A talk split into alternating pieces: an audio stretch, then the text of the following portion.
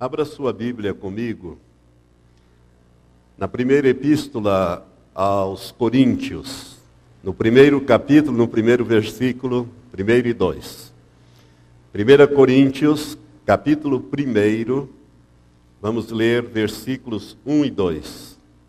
Eu quero dois, mas para ficar mais compreensível, leremos os versículos 1 e 2. Primeiro e 2. 1 Coríntios, Paulo, pelo Espírito de Deus, escrevendo esta carta, ele diz: Paulo, chamado para ser apóstolo de Jesus Cristo pela vontade de Deus, e o irmão Sóstenes, Sóstenes o ajudou na escrita desta carta, à igreja de Deus que está em Corinto, aos santificados em Cristo Jesus chamados para serem santos, com todos os que estão em todo lugar e que em todo lugar invocam o nome de nosso Senhor Jesus Cristo, Senhor deles e nós. Quero chamar a sua atenção para duas frases aqui. A igreja de Deus que está em Corinto, aos santificados em Cristo Jesus chamados para serem santos. Que Deus possa abençoar esta palavra nos nossos espíritos. Pai, nós queremos agora nos colocar diante do Senhor e te pedir, ó Pai, que o Senhor esteja falando conosco através da tua palavra, que será estudada nesta noite, meditada. Fala, Senhor, conosco de uma maneira muito forte. Ó Espírito de Deus, o Senhor que inspirou os homens a escrever as Escrituras. O Senhor, que é o autor desta revelação, Espírito Santo, fala conosco nesta hora. Traz revelação ao nosso entendimento, à nossa mente e ao nosso espírito. E abre, Senhor, os nossos ouvidos espirituais e olhos espirituais para que possamos perceber a urgência do momento que estamos vivendo. Em nome de Jesus oramos assim. Amém, Senhor. Amém. Irmãos, eu quero começar esta meditação desta noite falando sobre algo que chegou ao meu conhecimento esses dias, é, através de um pastor conhecido nosso, um homem de Deus, não tenho dúvida disso. Ele havia recebido uma orientação espiritual, o Espírito Santo falando ao seu espírito, que preparasse um estudo bíblico para falar na sua igreja sobre a santificação. E hoje nós vamos falar sobre a santificação no espírito, na alma e no corpo, dando uma ênfase especial sobre a santificação no corpo, ou do corpo, ou no corpo. E ele preparou esta palavra, mas não sabia quando deveria pregá-la, pregá-la e estava orando nesse sentido e, e, e aquele fim de semana ele deveria pregar no domingo. E ele procurou uma outra palavra e lia um texto, orava, lia outro, orava, e o tempo foi passando. Quando chegou no sábado à noite, às 10 horas da noite, ele não tinha ainda uma palavra para pregar no domingo de manhã e no domingo à noite.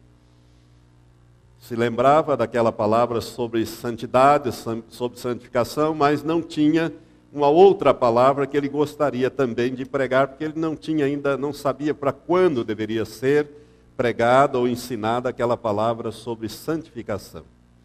E aí chegaram à sua casa duas irmãs, uma moça e uma senhora jovem casada e foram lá conversar com o pastor. Por quê? Porque aquela irmã, aquela jovem senhora casada, é, durante a semana ela teve um sonho. E neste sonho ela foi levada a Nova Jerusalém.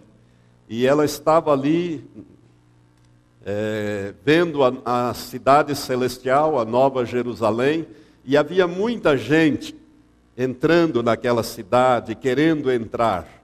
E quando ela se aproximou, aquela coisa majestosa, gloriosa, que a Bíblia descreve conforme as descrições do Apocalipse, É, ela foi vendo aquilo tudo, a cidade, a, a, a porta, ou as, as portas, os portais, era uma pérola só, os fundamentos, enfim, toda aquela maravilha descrita no final do livro do Apocalipse, e ela estava ali, e muitas pessoas queriam entrar na Nova Jerusalém, mas não podiam, ficavam de fora. E ela foi admitida à Nova Jerusalém. E ela entrou naquela cidade, naquelas ruas de ouro, aquelas coisas maravilhosas que ela não consegue, não conseguia descrever, e Jesus veio recebê-la. E quando Jesus falou com ela, ele disse para ela: "Filha, quero que você diga ao meu servo", e falou o nome desse pastor, e diga para ele pregar e ensinar urgente sobre santificação. Sobre santificação porque eu estou na iminência de retornar para arrebatar a igreja. Precisa ensinar, o Senhor repetiu, para ele falar sobre santificação e santidade na sua igreja, porque Jesus estava na iminência de retornar. Ela tinha visto ali pessoas conhecidas dela, irmãos em Cristo, que tinham ficado para fora. E outros que ela reconheceu lá dentro da Nova Jerusalém. E naquele momento que o Senhor disse isso para ela, ela acordou. E ela ficou vários dias, isso foi no começo da semana, meados da semana, e ela ficou com aquilo incomodando ela, falou com alguns irmãos e disseram: Mas eu não vou falar isso para o pastor, eu não posso falar isso para ele, né? quem sou eu? Mas alguns irmãos e irmãs com quem ela conversou disseram: Não, você tem que falar. Você recebeu um recado direto para ele, você precisa transmitir esse recado. Às 10 horas da noite ela transmitia esse recado e ele já tinha a palavra pronta, mas não sabia quando dizer. E o Senhor disse: É agora. É agora. Irmãos, eu quero falar sobre santificação. Se você não percebeu, nós estamos abordando esse tempo já, esse tema já faz tempo aqui na igreja. Domingo passado, o pastor Andes falou sobre isso. Há dois domingos atrás eu falei alguma coisa sobre é, a, a volta de nosso Senhor, e você talvez tenha se fixado muito naquele cometa, mas eu quero dizer para você, deixa o cometa para lá. Cometa é uma coisa que vai acontecer, essas coisas vão, porque Jesus disse que haverá sinais no sol, na lua, nas estrelas, e essas coisas vão acontecer, mas fixe naquilo que eu tenho falado aqui, que é a preparação para o arrebatamento. Eu creio, irmãos, de todo o meu coração, estou convencido, inclusive na minha mente, no meu espírito, que esta é a, é a geração que participará ou que verá o arrebatamento do Senhor. Então, por isso, prepare-se para ser arrebatado. Prepare-se para arrebatado, para ser arrebatado. Amém? Então, nós precisamos desta preparação. E hoje quero falar é, sobre a santificação. A santificação é a chave, é, é o motor, vamos dizer assim, é o meio que nós temos para participarmos do arrebatamento, como você verá dos textos que nós vamos ler. Então, o apóstolo Paulo, que fundou a igreja de Corinto, pastoreou esta igreja vários anos, agora distante, ele escreve pela inspiração do Espírito e ele começa a dizer: a igreja de Deus que está em Corinto, aos santificados em Cristo Jesus, chamados para serem santos. Aqui nós temos, irmãos, dois aspectos da santificação: a santificação inicial e a santificação progressiva. A santificação inicial é santificados em Cristo Jesus. Quando é que você e eu, quando é que nós fomos santificados em Cristo Jesus? Ele está escrevendo aqui à igreja de Corinto, aos santos que estavam em Corinto. Quando é que nós somos santificados em Cristo Jesus? Irmãos, nós fomos santificados em Cristo Jesus quando nós nascemos de novo. Quando nós recebemos Jesus como nosso Senhor quando nós fizemos uma aliança com Deus através de Jesus Cristo, quando reconhecemos que estávamos perdidos e que se não fosse a obra de Cristo na cruz, morrendo em nosso lugar, e descendo ao inferno e morrendo a nossa morte, quando nós, pela fé, recebemos esse sacrifício que Jesus fez, compreendemos então a extensão que ele fez, porque ele fez em meu lugar.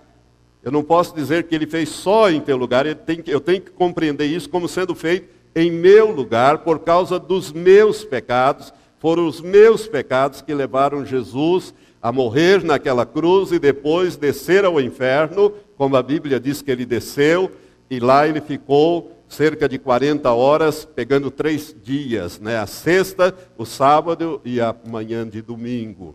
E dali ele ressuscitou para me trazer a vitória. Quando eu recebo esse sacrifício, eu nasço de novo.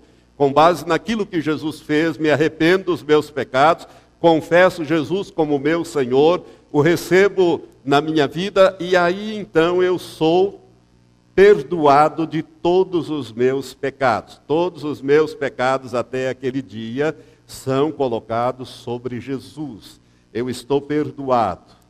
Então, é a santificação inicial. Por isso o apóstolo Paulo ele diz: santificados em Cristo Jesus. Se você observar o tempo do verbo aqui está no passado, nós já fomos santificados.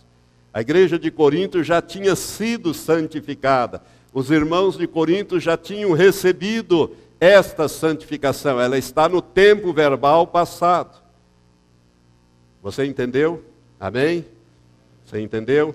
Então, nós somos santificados, recebemos essa santificação inicial quando nós nascemos de novo. Mas a escritura nesse primeiro, nesse segundo versículo da, da epístola, ela diz: chamados para sermos ou para serem santos. Significa isto que a santificação não é total, cabal, completa no momento em que nós nascemos de novo. Ao contrário, nós continuamos aqui no mundo, a não ser que Deus recolhesse a gente imediatamente. Né? Recebeu Jesus como Senhor, blum. Depois da oração de confissão, caía todos mortos ali. Todos iam para o céu, já estavam prontinhos, já iam. Tá. Mas não é assim, nós continuamos aqui, porque Deus tem projetos para a nossa vida e quer nos usar aqui, inclusive como testemunhas dele. Ele quer que nós levemos a, a Cristo outras pessoas que nos servem, que sejamos testemunhas diante daqueles que são próximos a nós. E por isso há um projeto de Deus. Mas nós continuamos aqui no mundo sujeito ao pecado, a tanta tentação, a tanta confusão. Por isso, nós precisamos da chamada santificação progressiva, ou seja, chamados para sermos santos.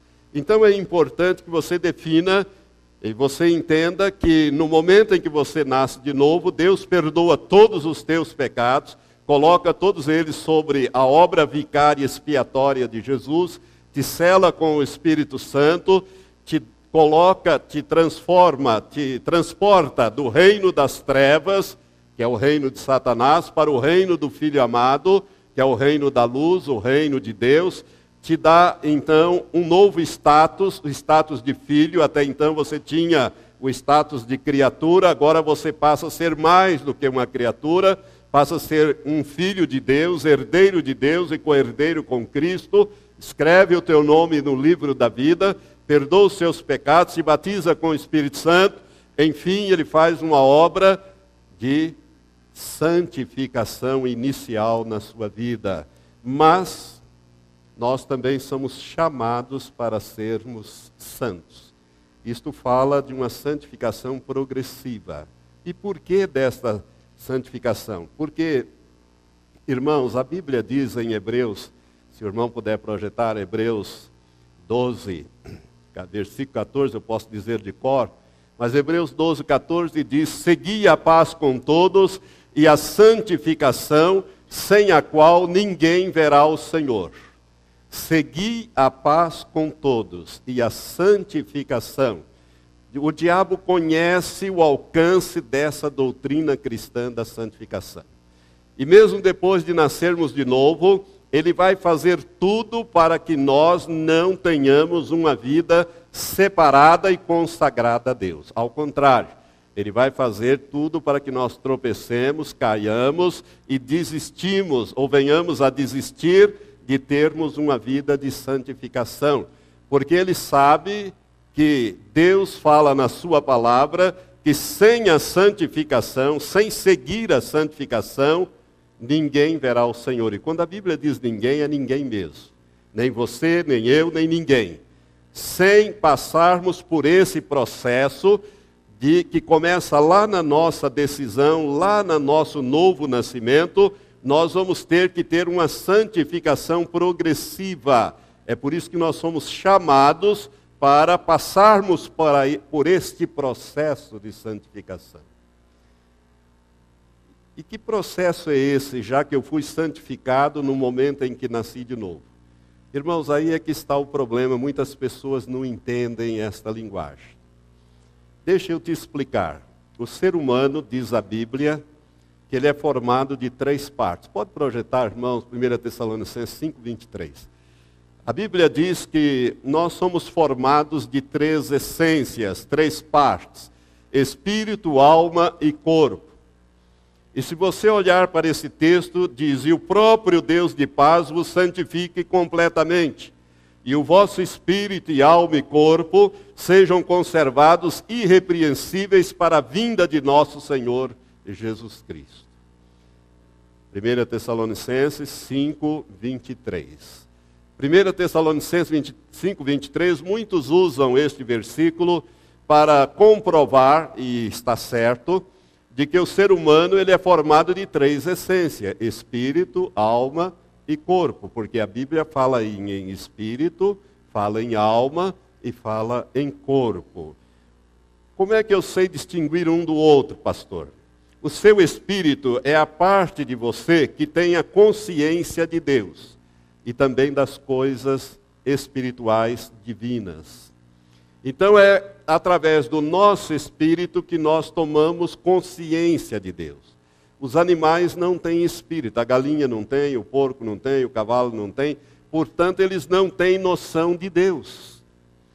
Eles não têm condições de desejar a Deus, como o homem. Santo Agostinho já dizia que o homem tem um grande vazio dentro dele. E somente Jesus pode preencher, Deus em Cristo pode preencher este vazio. É por isso que Jesus disse em João, versículo, capítulo 16, Jesus disse: aquele que me ama será amado de meu Pai. E eu e o Pai viremos e faremos nele morada. Como é que Deus faz morada em nós? Através do Espírito Santo, que ele faz habitar em nós no dia em que nós nascemos de novo. Então, neste dia que nascemos de novo, nós recebemos o Espírito Santo. A presença de Deus o Pai, de Deus o Filho de Deus o Espírito passa a estar em nós, na pessoa do Espírito Santo. Então, o nosso espírito nasce de novo, o nosso espírito passa por um processo de regeneração. Ou seja, essa palavra significa nascer outra vez, ser gerado outra vez, regenerado. Então passa por esse processo. Agora preste atenção: só o nosso espírito nasce de novo. A nossa alma não nasce de novo. O nosso corpo não nasce de novo. E aí está o nosso problema. Se tudo nascesse de novo naquele momento, estava tudo resolvido. Melhor ainda, se na nossa se no nosso espírito estivesse o nosso livre-arbítrio, a nossa vontade, estava também resolvido. Porque aí nós íamos desejar ardentemente as coisas de Deus. Mas, irmãos, com o meu espírito, eu tomo parte, ou seja, eu tenho consciência de Deus e das coisas espirituais. Mas com a minha alma, eu tenho, eu tomo consciência é, daquilo que me diz respeito de mim mesmo. Por exemplo, você te conhece, não é? Você sabe que se pisarem num determinado lugar, se falarem alguma coisa de alguma coisa que você não gosta, você vai virar uma leoa ou um leão, não é? A gente sabe, se você olha para o gato assim, você não vê as unhinhas dele, mas pisa no rabo dele para você ver. que, que vai acontecer? Ele vira uma onça, né? vira um leão. Nós nos conhecemos, você sabe das suas limitações, você sabe das suas capacidades, você te conhece a si mesmo, você se conhece a si mesmo através da sua alma. Da sua alma você conhece a si mesmo. Então, através do Espírito, nós tomamos consciência de Deus e das coisas espirituais. Com a nossa alma, nós tomamos consciência de nós mesmos, das nossas capacidades, limitações, de quem nós somos, quem realmente nós somos. Não aquela máscara que muitas vezes a gente põe para se apresentar para o outro, mas como somos realmente. Por isso, sabe que é por isso que é difícil evangelizar os parentes? Porque os parentes também conhecem mais de perto a gente. Talvez não tão bem como nós nos conhecemos, mas eles conhecem a gente, eles sabem. Não é? Por isso é mais difícil. Porque, via de regra, a gente costuma usar uma máscara. Irmãos, com nossa alma nós tomamos conhecimento de nós mesmos. E com o nosso corpo nós tomamos conhecimento do mundo físico. É através do nosso corpo que nós sentimos fome, sentimos sede, né? nós é, temos a capacidade da visão, da audição, do paladar, do tato, do cheiro. Os cinco sentidos é através do nosso corpo. Então, a Bíblia diz nesse versículo de, de 1 Tessalonicenses 5, 23, que nós precisamos, para participar do arrebatamento, que é o dia de Cristo, nós precisamos estar santos e irrepreensíveis no nosso espírito, na nossa alma e no nosso corpo. Isso é muito importante nós entendermos isso. Então, o nosso grande problema é a nossa alma e o nosso corpo. Por quê? Porque na nossa alma está, ela é a sede das nossas emoções, do nosso intelecto, sede da nossa vontade, né? E é a alma que dirige tudo em nós. É a alma que decide para cá ou para lá, fazer a vontade de Deus ou não fazer a vontade de Deus, ler a Bíblia ou não ler, orar ou não orar, jejuar ou não jejuar. Isso não está no nosso espírito. A vontade está na nossa alma. E a alma tem um grande problema, ela não nasceu de novo assim como o corpo também não. Então é por isso que vem a vontade, a, a santificação, melhor dizendo, progressiva. A santificação progressiva, irmãos, que começa lá na nossa decisão, no nosso novo nascimento, é o tratamento de Deus com a nossa alma e com o nosso corpo. Quando os dois se unem, alma e corpo, a Bíblia costuma chamar de carne. E a carne é terrível. Tanto é terrível que em Gálatas 5, a partir do versículo 19, o apóstolo Paulo, escrevendo às igrejas da galáxia, ele enumera as obras da carne. Se você vai ver ali, se você olhar, toda aquela fieira de ações é, ruins que tem ali, ciúmes, contendas, inveja, prostituição, ora é praticado pela alma, ora é praticado pelo corpo. Glutonaria, bebedice, é coisa do corpo. É? É, desejo do corpo, vamos dizer assim, inclinação do corpo. Então, o apóstolo Paulo, quando ele enumera as obras da carne, ele diz: Olha, eu quero dizer uma coisa muito importante para vocês que os que tais coisas praticam não herdarão o reino de Deus. Então nós não podemos viver pela carne, fazendo a vontade da carne. Nós não podemos fazer a vontade da nossa alma e a vontade do nosso corpo. Nós temos que trabalhar a santificação da nossa alma e do nosso corpo, não do nosso espírito, porque ele já nasceu de novo, nele habita o Espírito Santo e ele tem prazer nas coisas de Deus, mas a nossa alma e o nosso corpo não. Não tem mesmo. Por isso que a Bíblia fala aí desta santificação progressiva. Irmãos, é importante que nós entendamos o que a Bíblia fala acerca da nossa alma. Ela precisa ser salva. Pode projetar para mim, irmãos, Tiago capítulo 1, versículo 21. Tiago, capítulo 1, versículo 21, nos fala do projeto de Deus para a nossa alma. Você está conseguindo projetar? Não? Então abra sua Bíblia aí em Tiago. Não, conseguiu lá. Capítulo 1, versículo 21, para você ler.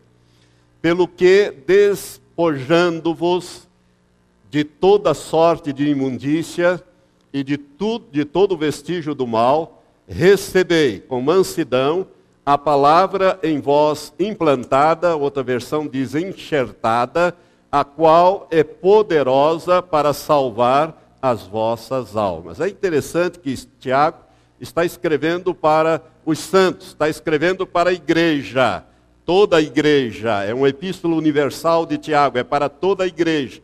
E para estes nascidos de novo, ele diz: olha, a palavra que foi enxertada em vocês, ela é poderosa para salvar a alma de vocês. Por quê?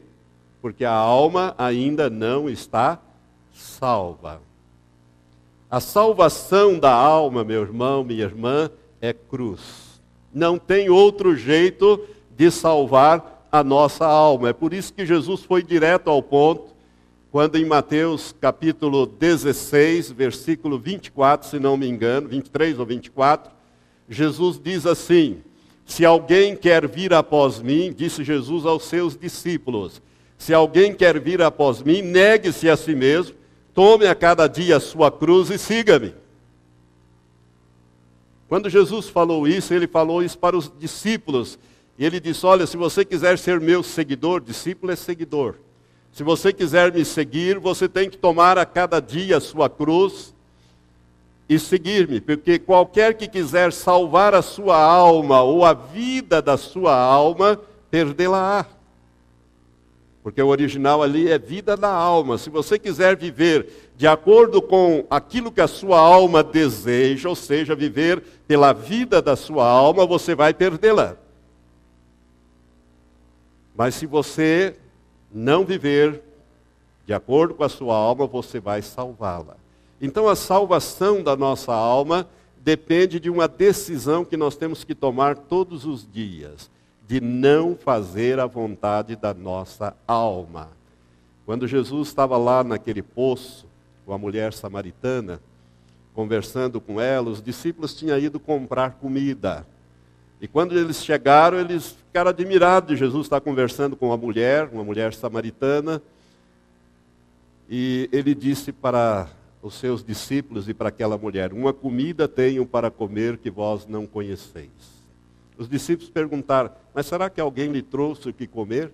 E ele responde: A comida, a comida que eu tenho é fazer a vontade daquele que me enviou. Jesus tinha a sua alma totalmente submetida aos ditames do Espírito Santo que estava nele.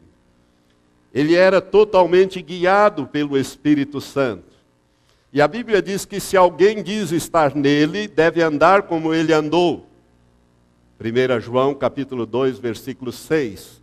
Se alguém diz estar nele, deve andar como ele andou. E Jesus andou assim desta maneira, submetendo à vontade todos os dias da sua alma. O que interessava para Jesus não era fazer a vontade da sua carne, mas fazer a vontade daquele que o havia enviado para este mundo, ou seja, a vontade de Deus.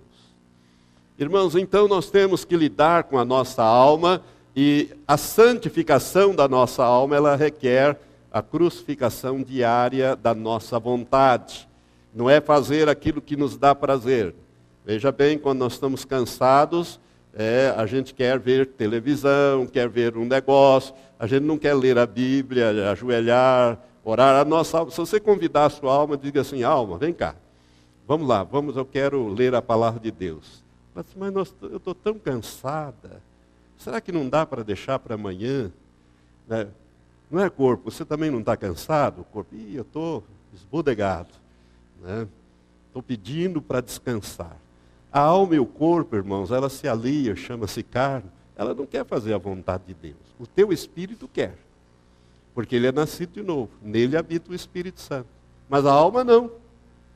Então o que, que nós temos que fazer? Submeter a nossa carne. Colocar tudo na cruz, principalmente as decisões da nossa alma. Seu livre-arbítrio está, o seu querer, a sua vontade está na sua alma. É por isso que a santificação progressiva ela vai atingir não o espírito, mas a alma e principalmente a alma e o corpo juntas. Irmãos, a santificação do corpo, ela a total santificação do corpo, ela só se dará na ressurreição. Até lá, o nosso corpo, ele não não consegue ser totalmente santo. Mas na na ressurreição, por quê? Porque nós já nascemos em pecado, nós já nascemos contaminados. Jesus foi diferente. Jesus tinha um corpo físico como o nosso, sujeito à dor, o calor, a fome, a tristeza, enfim, todas estas coisas, mas ele nasceu sem a semente caída, ele nasceu sem pecado, podia ter pecado em várias situações, mas não pecou, optou por não pecar. Então Jesus ele tinha um corpo preservado, mas o nosso não. O nosso não, ele só vai atingir esta 100% de santidade e santificação quando nós ressuscitarmos. Mas até que isto aconteça, o nosso corpo precisa ser trabalhado, ele precisa ser levado, porque aquele texto de 1 Tessalonicenses 5, 23 que nós lemos, diz que a santificação precisa ser no espírito, na alma e no corpo, deve ser preservados, santos e irrepreensíveis para o dia da volta de nosso Senhor. Amém? Então você precisa entender isso também. Agora, Veja bem, como é que eu trato, já a alma eu sei que eu tenho que tratá-la é, colocando-a na cruz, ou seja, submetendo a minha vontade à vontade de Deus colocada na palavra de Deus. Mas como é que eu trato com o meu corpo, pastor? E aqui eu quero entrar um pouquinho mais na santificação do corpo. Como é que eu devo tratar com o nosso corpo? Vamos ver 1 Coríntios 9, versículo 27. Se puder, projeto para mim. 1 Coríntios 9, 27. O apóstolo Paulo, ele diz que ele esmurrava o seu corpo e o submetia à servidão para que depois de ter pregado a muitos, ele mesmo não fosse ficar reprovado. Ele diz: Antes subjugo o corpo e o reduzo à submissão ou à servidão, para que depois de pregar a outros, ou a muitos, diz outra versão, eu mesmo não venha a ficar reprovado. Irmãos, o corpo é muito forte. A carne é muito forte. O que o apóstolo Paulo está dizendo ali é que ele, ele não pegava um chicote e ficava se chicoteando, não é isso. O que ele estava dizendo é que ele não fazia a vontade do seu corpo, ele submetia o seu corpo Principalmente, nós podemos submeter a força do nosso corpo através do jejum. Por isso que o jejum é uma disciplina cristã. Assim como a oração é uma disciplina cristã, o jejum também é uma disciplina cristã. Tão importante quanto você orar, tão importante quanto você ler a palavra de Deus, é você manter o seu corpo sob disciplina sobre a disciplina do jejum. Uma vez Jesus disse, apareceu ao pastor Kenneth Reagan, ele conta isso num dos seus livros, e disse para ele, na conversa, ele disse assim: ao invés de você ficar jejuando intensamente, por que, que você não leva uma vida jejuada? Ele disse, Senhor, eu nunca ouvi falar isso nem na Bíblia, nunca li isso na Bíblia. Né, eu já li a Bíblia mais de 150 vezes, naquela época. O Novo Testamento, ele falou, e a Bíblia muitas vezes, mas nunca achei isso. Ele falou: não, você não vai achar. Mas você pode levar uma vida jejuada.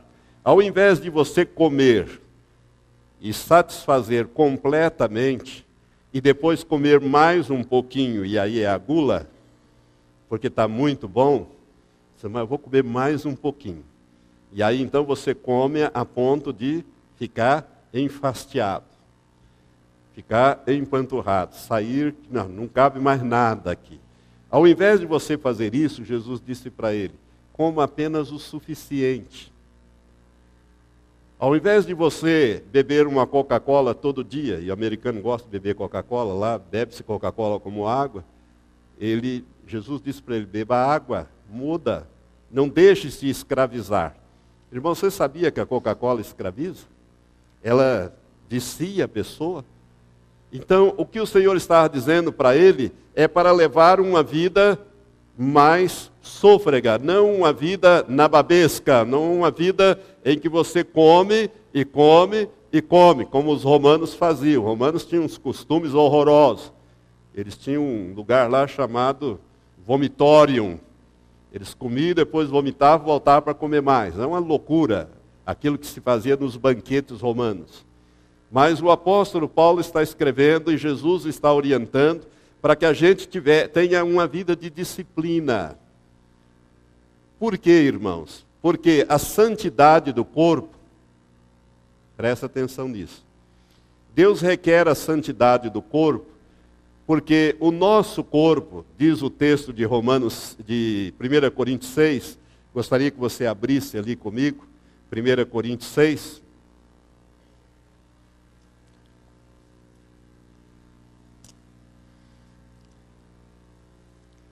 No capítulo 6, a partir do versículo 14, o Senhor vai falar algumas coisas muito importantes aqui.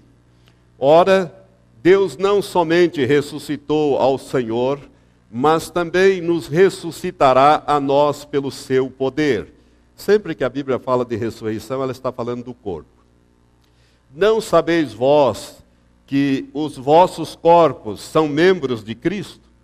Tomarei, pois, os membros de Cristo e o farei membros de uma meretriz? De modo algum. Ou não sabeis que os que se unem à meretriz fazem um corpo com ela? Porque, como foi dito, os dois serão uma só carne. Mas o que se une ao Senhor é um só espírito com ele. Agora veja o versículo 18: Fugi da prostituição. Qualquer pecado que o homem comete é fora do corpo, mas o que se prostitui peca contra o seu próprio corpo. Quero parar aqui, depois vou ler os restantes. Veja bem, a Bíblia fala que nós temos que resistir o diabo para ele fugir de nós. Antes ela diz: sub, sub, é, submetei-vos a Deus Resisti o diabo e ele fugirá de vós. Tiago capítulo 4, versículo 7. Não precisa projetar. Veja bem, irmãos, mas quando se trata da disciplina do nosso corpo, a Bíblia não fala que você deve enfrentar a carne. Que você deve enfrentar, você tem que fugir. A carne é muito forte, principalmente o corpo neste assunto da sexualidade.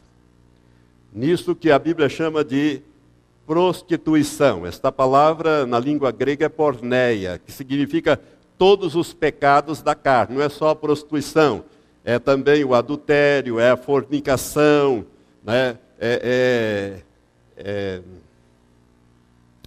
prostituição propriamente dito, mas uma coisa que tem muito em internet agora que é a pornografia, tudo isso está dentro desta palavra prostituição ou porneia.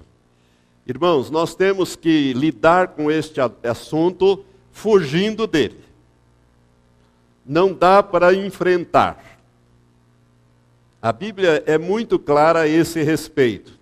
Não há como enfrentar a carne, a força da carne, na área sexual do homem e da mulher. E este é um dos pecados que mais ocorre no seio da igreja, principalmente com os jovens, com os adolescentes, mas também com as pessoas casadas, infelizmente. Mas existe muito problema nesta área que precisa ser trabalhada. E o apóstolo Paulo, ele diz: Olha, eu esmurro o meu corpo, eu submeto ele à servidão, né, à disciplina do jejum, para que eu não venha ficar reprovado. Se Paulo tinha medo de ficar reprovado, nós também devemos ter, por causa do corpo, por causa do pecado do corpo. E a Bíblia diz que todos os outros pecados é fora do corpo, mas este é a prostituição é com o uso do corpo. Então nós temos que tomar cuidado e muito cuidado com a disciplina do nosso corpo, a santificação do nosso corpo, a usar adequadamente o nosso corpo. Por quê? Porque o versículo seguinte diz: Ou não sabeis que o vosso corpo é santuário do, do Espírito Santo, que habita em vós, o qual possuís da parte de Deus, e que não sois de vós mesmos? porque fosse comprado por preço, glorificai, pois, a Deus no vosso corpo. Preste atenção nesse nesses dois versículos, somente o versículo 19. Projete para nós o 19. Ou não sabeis que o vosso corpo é santuário do Espírito Santo que habita em vós, o qual não possu vós possuís da parte de Deus e que não sois de vós mesmos? Preste atenção nesse versículo, irmão. Na antiguidade, lá nos dias antigos de Israel, Deus habitava no tabernáculo, não é verdade? Mandou fazer um tabernáculo, a presença de Deus era ali, no Santo dos Santos. Quando eles pararam de peregrinar para lá e para cá, fixaram, em Jerusalém, Deus mandou construir, Salomão construiu o templo. E a presença de Deus se manifestava ali no templo. Na nova dispensação, que é superior à antiga dispensação, que é a dispensação da graça, que é essa que nós estamos, inaugurado por Jesus através da igreja. Deus não habita nesses edifícios. Aqui não, não fica a presença de Deus aqui. E nós saindo daqui, ficamos fora da presença dele. A Bíblia diz que ele fez habitar em nós o seu próprio espírito, e o seu espírito habita no meu espírito, e o meu espírito está no meu corpo. Habita no meu corpo. O teu espírito habita no teu corpo. E no teu espírito habita o Espírito Santo. No dia em que você nasceu de novo, ele veio habitar em você. A partir dali, o Espírito Santo passa a habitar no seu corpo. E o seu corpo vai se tornar, então, o tabernáculo, o templo do Espírito Santo. Deus habita em nós. Irmãos, isso é uma coisa tão profunda porque na antiguidade somente os reis, os profetas e os sacerdotes recebiam o Espírito Santo para realizar aquelas tarefas. Hoje não. Nós andamos com o Senhor, o Senhor dentro de nós, o Espírito Santo, o Criador de todas as coisas, o Pai, o Filho e o Espírito Santo habitando em nós as 24 horas do dia é mais do que o Emanuel, o Deus conosco, é o Deus dentro de nós, para nos guiar em toda a verdade, para nos guiar em todas as situações, para operar o poder dele em nós. O Espírito Santo é da dispensação da igreja, é da era da igreja. Jesus está sentado, o Pai está no, no terceiro céu, no seu trono, Jesus está à sua direita, mas o Espírito Santo está aqui. Aqui comigo, com você, dentro de nós. E nós não podemos contaminar esse tabernáculo, nós não podemos contaminar esse templo. Por isso a disciplina da santificação do corpo é muito séria. Ela é muito séria. Nós precisamos levar este assunto a sério. Por quê? Porque quando Jesus vier buscar a igreja, nós temos que estar santos e irrepreensíveis no nosso espírito, na nossa alma e no nosso corpo. Nas três. Ah, pastor, se eu tiver só no espírito e na alma? Fica aí. Fica aqui, passa pela grande tribulação, passa pela moenda do diabo. Aí, fica. Ah, eu não vou herdar o reino. Vai herdar o reino, mas não vai herdar a nível de corpo de Cristo, porque o corpo vai ser levado antes da grande tribulação chegar. Por isso não fique preocupado com cometa, com estrela, essas coisas todas, irmãos, vão acontecer, está no livro do Apocalipse, está no livro de Daniel, está no sermão profético de Jesus, vão acontecer, e nós seremos guardados, se Jesus ainda não tiver é, levado à igreja, nós seremos guardados. O importante é você se preparar para o arrebatamento. para você não ficar para trás, no seu espírito, na sua alma e no seu corpo. E o corpo é um problema, porque nós somos bombardeados o tempo todo pela televisão, pelas revistas. Eu assino a revista Veja. É difícil ver aquela, aquelas propagandas, né, aquelas coisas, porque são apelações e mais apelações de natureza sexual. Nós somos bombardeados. Minha esposa sempre diz que ela tem muita pena dos adolescentes e dos jovens nessa geração, porque na minha geração, o mais antigo, não tinha essas coisas. Né? Os que têm mais cabelos brancos aí, mas os de hoje é uma tragédia. Os meios de comunicação têm contaminado. Então, nós precisamos tomar muito cuidado, santificar o nosso corpo, lembrando-se de que nós temos que exercer esta disciplina no nosso corpo, por quê? Porque o nosso corpo é templo do Espírito Santo. Olha outra vez para este versículo. Ó. Ou não sabeis que o vosso corpo é santuário do Espírito Santo que habita em vós, o qual possuís da parte de Deus e que não sois de vós mesmos? Quero chamar a sua atenção para uma coisa aqui. Quem estuda direito, que é advogado, sabe que há um instituto jurídico em que você pode pegar o direito de propriedade e desdobrar. Você pode deixar a posse com um e a propriedade com outro. Por exemplo, um casal quer passar a propriedade para os filhos, eu não aconselho ninguém a fazer isso. Já quero fazer um parênteses aqui. Mas quer passar as propriedades para o filho, então o que, que ele vai? Faz no cartório uma escritura de doação com encargo né, e vai reservar o usufruto daquele bem.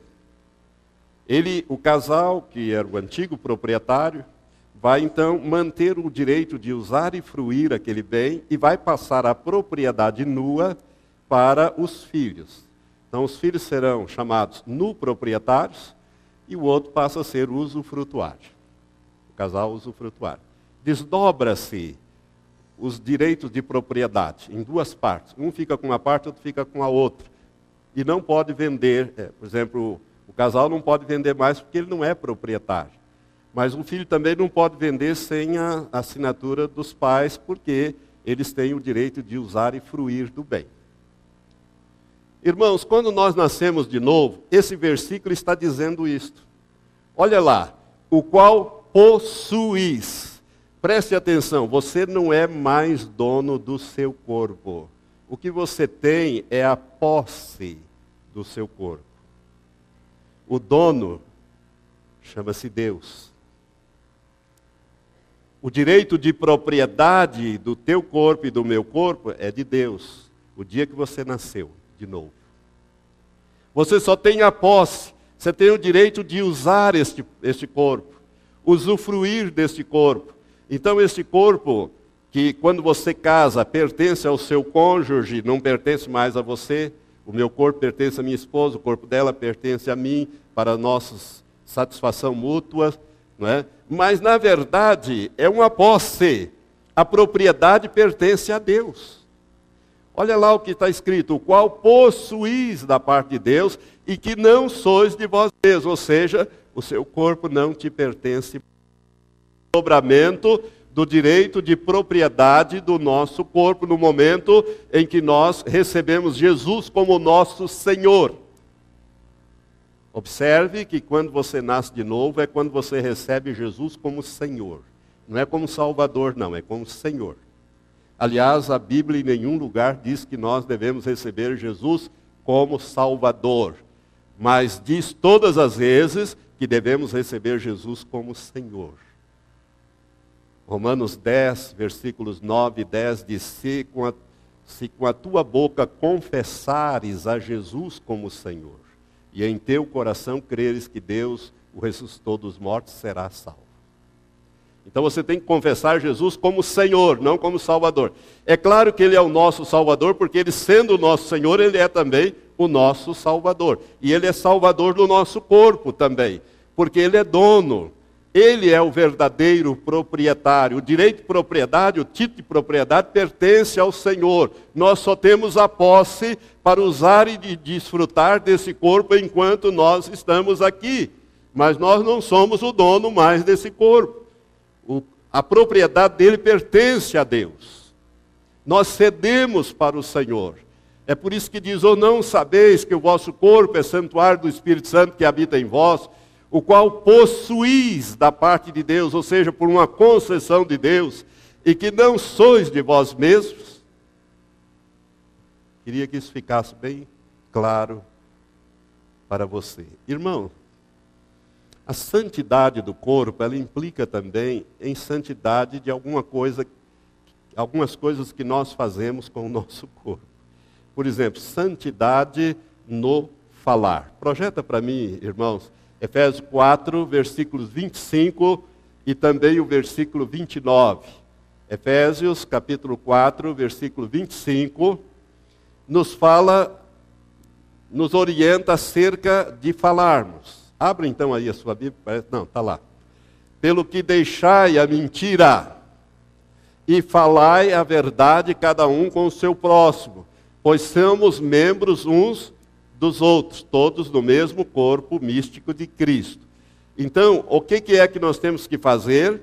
Nós temos que santidade do corpo significa também santidade no falar. Agora o versículo 29.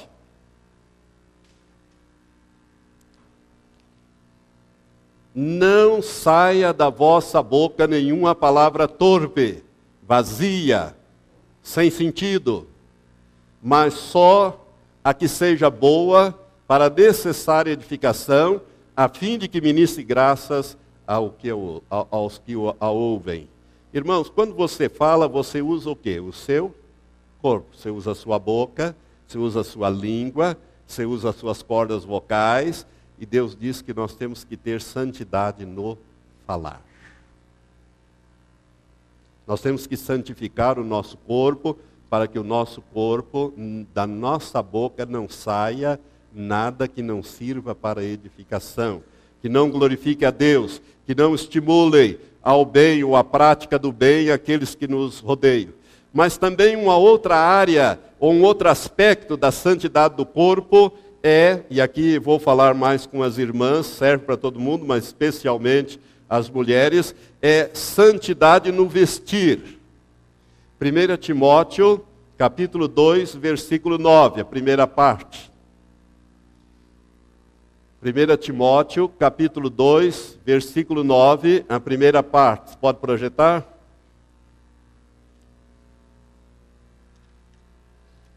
Está lá. Quero, do mesmo modo, que as mulheres se ataviem com trajes decorosos, com modéstia e sobriedade. Veja bem, ataviar ali significa vestir. Por que, irmãos? Por que, que nós temos que nos vestir de uma maneira a não provocar sensualidade? Porque o nosso corpo é templo do Espírito Santo. Então você não deve colocar uma roupa, minha irmã, que vai provocar, chamar a atenção de um homem sobre o seu corpo. Porque o seu corpo, na verdade, você tem que usar o seu corpo para glorificar a Deus e não para despertar a lascívia de um outro homem. Seu corpo só pode ser usado pelo seu marido. Se você não tem um marido, então, quando ele aparecer. E vice-versa. Então nós temos que ter santidade, inclusive no vestir. Cuidado com a moda. A moda é ditada por lésbicas, homossexuais, esse povo aí. E agora, esses dias, eu estava vendo um jornal aí na, na hora do almoço e surgiu lá. A moda agora vai ser roupa transparente, blusas transparentes, saias transparentes. E mostraram lá alguma coisa nesse sentido. A Isabel estava ali comigo. Falei, aonde nós estamos indo? Cuidado, minha irmã. Cuidado, o seu corpo é templo do Espírito Santo. Não entristeça o Espírito Santo que habita no seu corpo, porque ele habita no seu espírito, seu espírito está no seu corpo. Portanto, nós temos que tomar cuidado. Santidade, irmãos. Santidade. Ela vem lá de dentro, mas ela tem que refletir aqui fora. Ela tem que refletir aqui fora. Então nós precisamos tomar cuidado. Né?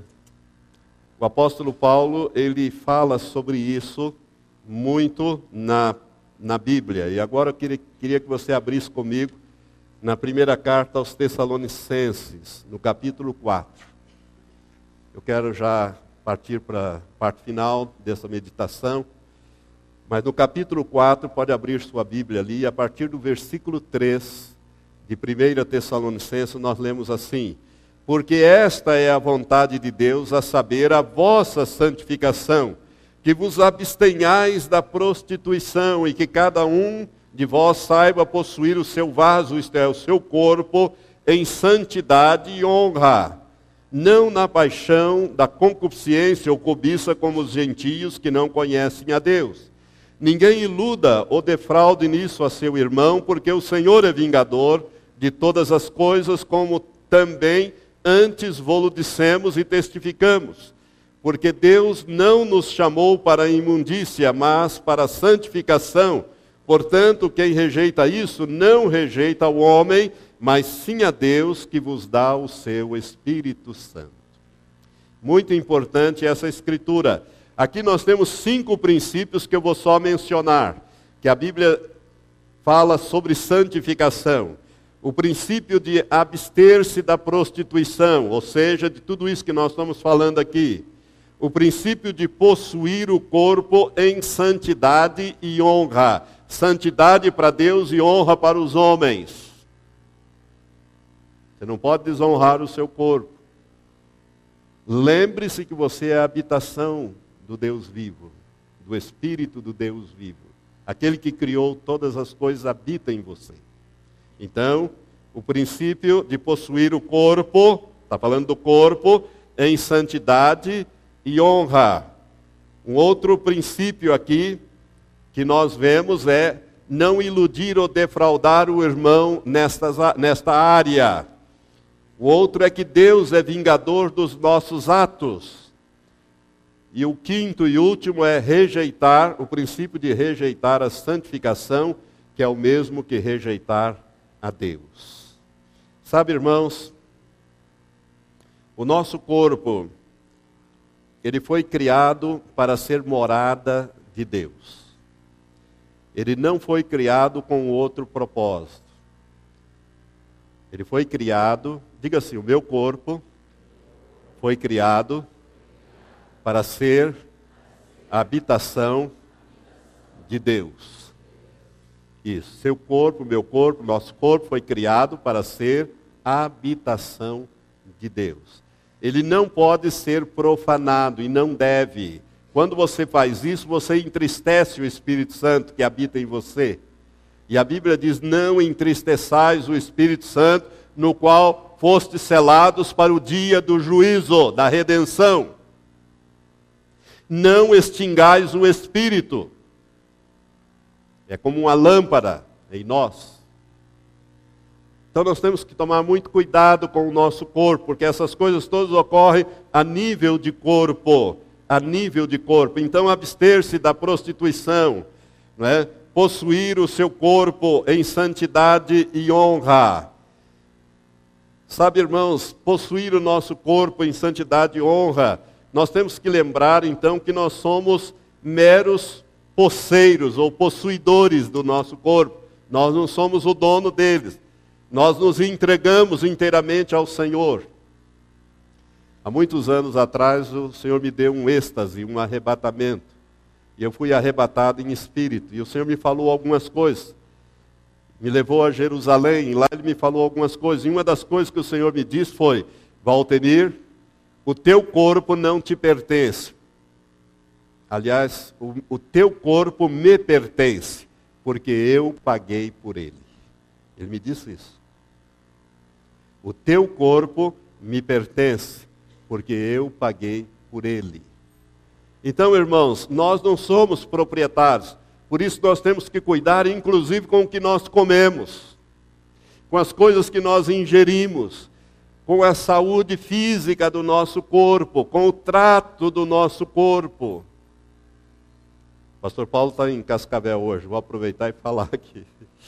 Mas ele, não, eu falaria também se ele tivesse aqui, ele iria confirmar isso. Mas ele, há anos atrás, ele deu um testemunho aqui. Há muitos anos atrás. E ele confirmou isso aqui um tempo atrás. Quando ele passou por aquela experiência terrível que ele quase morreu, e ele disse que praticamente teve morto, naquela ocasião ele estava colocando sangue, uma hemorragia terrível, né? nada parava, não achava mais pulso, não achava mais pulsação, nada. A médica já deu ele como morto.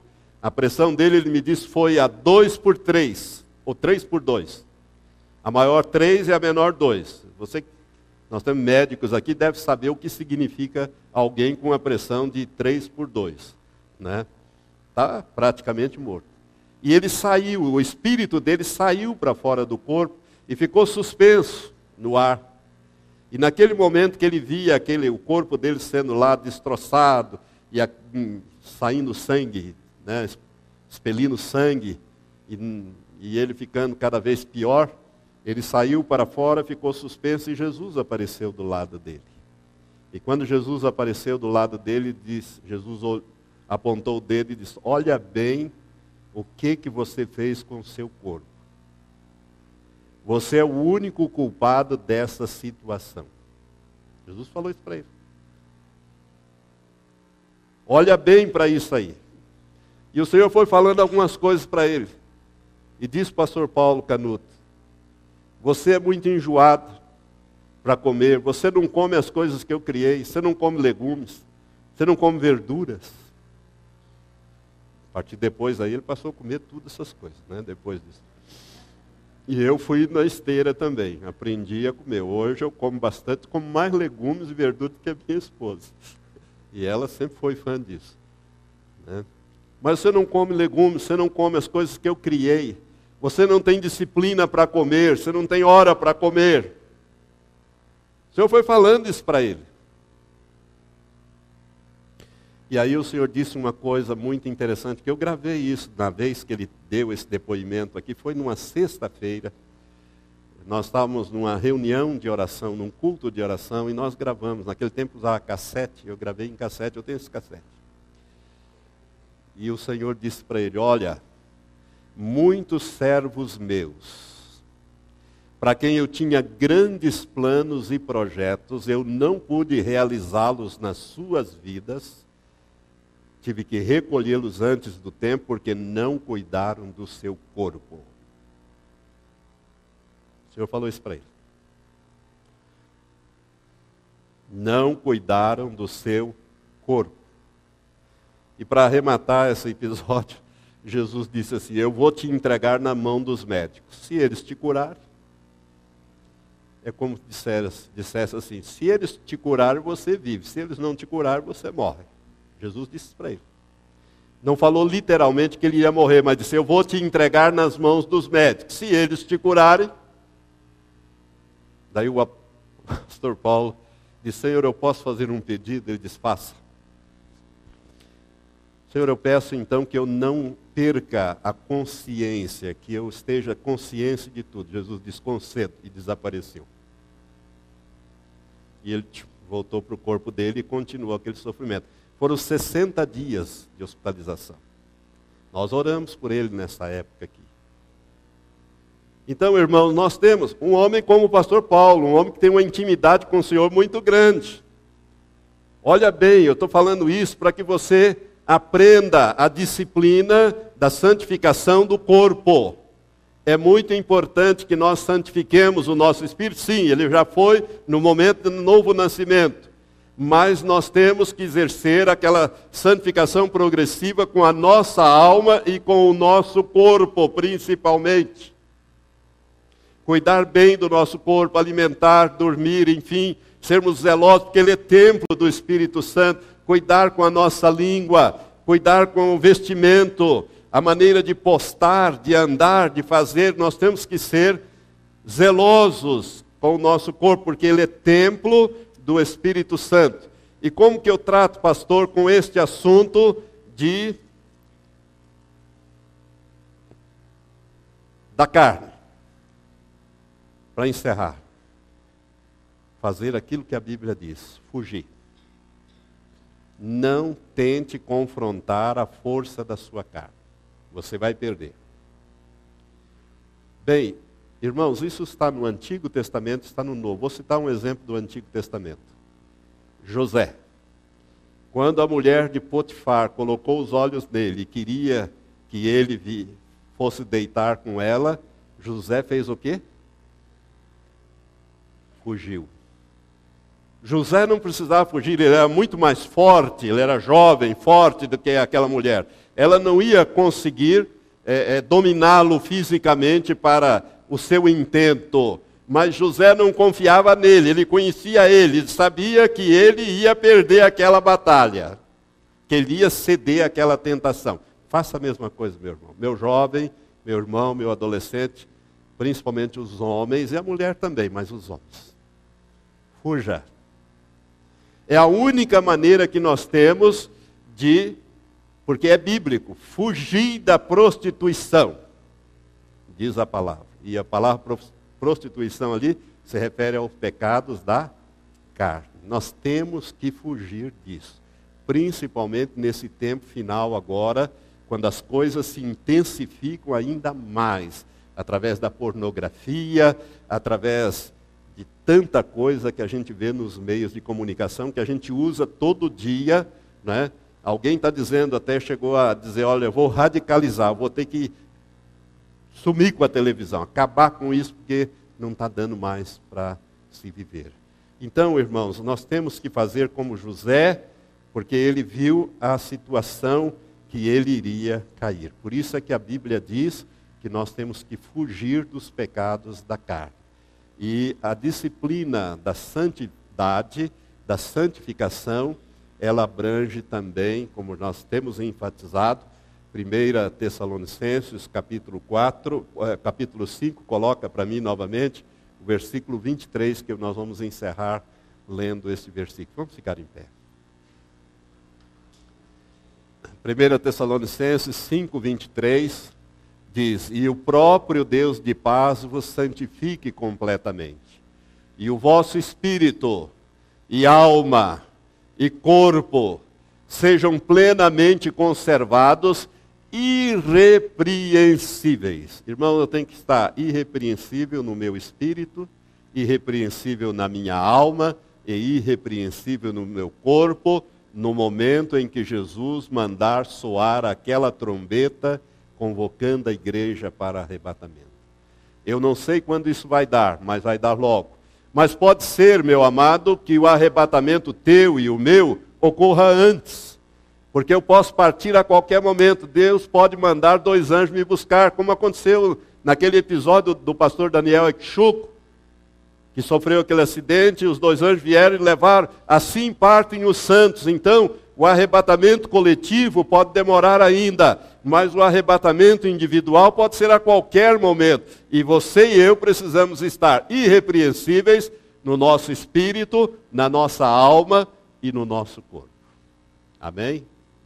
Quantos podem dizer amém a esta palavra? Amém. Irmão, eu, eu estou tocando a trombeta aqui. Essa trombeta serve também para mim. Do mesmo, mesmas dificuldades que você tem, eu tenho também. Né? Eu sou tão humano quanto você, temos as mesmas limitações. Mas eu tenho procurado me esforçar. Esforça. Rejeita o mal. Jesus disse que nós temos que fazer isto. E o nosso corpo, a nossa alma e o nosso espírito precisam estar irrepreensível aos olhos de Deus para o dia, para a vinda. Olha bem o que diz esse versículo, ó, para a vinda de nosso Senhor Jesus Cristo. Vinda individual ou vinda coletiva, que é o arrebatamento da igreja. Fecha os teus olhos. Pai, eu quero abençoar esta congregação com esta revelação nesta noite. Senhor, esses que me ouviram também pela televisão, da internet, os que ouvirão por essa gravação, ó Deus, que a tua igreja, Senhor, seja despertada para a seriedade, ó Deus, da preparação para a volta de nosso Senhor que pode se dar a qualquer instante, Senhor. Basta estarmos vivos para sermos convocados para estar para sempre com o Senhor.